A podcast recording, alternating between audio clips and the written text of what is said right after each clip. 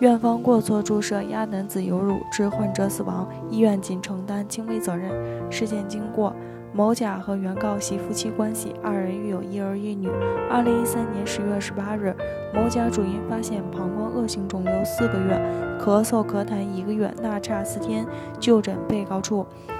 二零一三年十月二十八日，患者突发病情变化，经抢救无效死亡。患方观点。某甲在二零一三年十一月十八日到被告处就诊，就医期间，主治医师极度不负责任。在进行血液透析时，由于主治医师的不负责任，在病人肾脏功能下降的情况下，给病人服用钾，导致患者某甲多次血氧下降并休克，致使病情进一步加重。在家属和医院沟通的过程中，擅自给患者添加其他药物，致使患者血压多次下降，本来病弱的身体不堪重负。于二零一三年十月二十八日十一时突然死亡，给患者家属带来了极大的创伤，故向贵院提出诉讼请求：一、请求法院判令支付原告死亡赔偿金十二万两千八百二十五元，丧葬费三万元，被抚养人生活费六万一千四百一十二点五元，精神损害赔偿金一万元，诉讼费及鉴定费用由被告承担。院方观点不同意患方的诉讼请求。第一，关于治疗用药的问题，在开始血液透析前给予利尿剂有用药指征，不存在不当医疗。患者转入消化科后，立即给予利尿处理。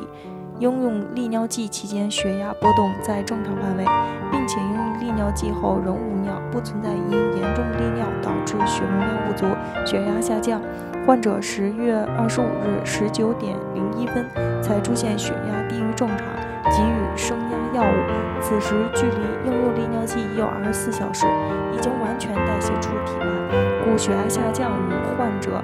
某甲病情加重有关。患方所提出的所谓因给予不当药物导致血压下降的观点是没有科学依据的。第二，关于患方提出的所谓血液透析不当的问题，急性肾衰竭现已公认早期预防性 HD 可显著减少急性肾衰竭患者感染、出血和多脏器官能衰竭等威胁生命的并发症的发生，应予以透析。慢性肾衰竭开始透析，长期存活率较高。若待尿毒症并发症已很明显时才开始 HD，常并不能完全阻止这些并发症紧张。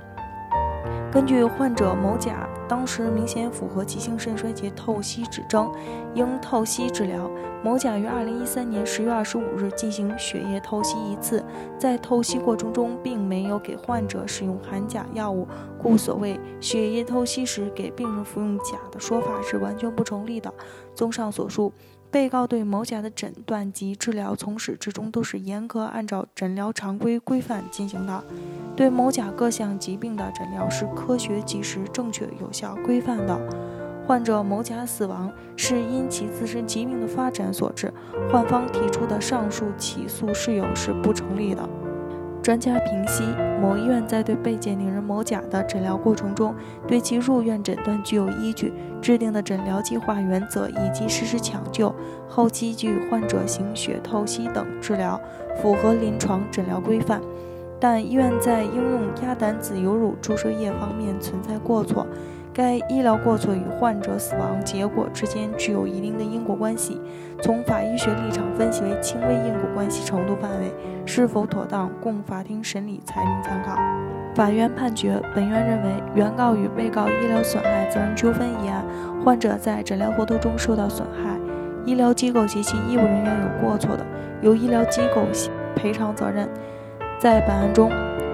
医院。在应用鸭胆子油乳注射液方面存在过错，该医疗过错与患者死亡结果之间具有一定的因果关系，从法医学立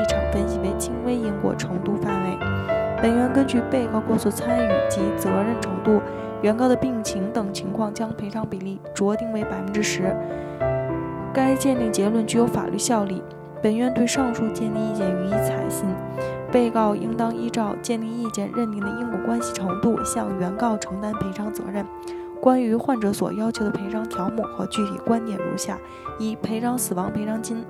两万六千四百二十九点五元，丧葬费四千二百五十一点九元，精神损害抚慰金一万元。综上所述，本院判决如下：一、被告医院赔偿原告死亡赔偿金两万六千四百二十九元五角，于本判决生效之日起七日内执行清；二、被告医院赔偿原告丧葬费四千二百五十一元九角，于本判决生效之日起七日内执行清；三、被告医院赔偿原告精神损害抚慰金一万元，于本判决生效之日起七日内执行清；三、驳回原告的其他诉讼请求。鉴定费一万元由被告医院负担，于本判决生效之日起七日内执行清；案件受理费两千三百三十二元，由原告负担一千九百三十二元，被告医院负担四百元，于本判决生效之日起七日内执行清。本文仅用于学习、交流与研究，部分观点如与其他作者表述相同，欢迎来电质询。北京伊顿健康汇聚了国内外知名的医疗专家、法律专家、司法鉴定专家、法医专家，为客户提供第三方医疗评估，判断诊疗行为是否规范、合理、合法，同时为客户提供病历封存。专家辅助出庭人服务，帮助客户维护自己的合法权益。如有需要，请咨询我们的热线：四零零零六七二五七二。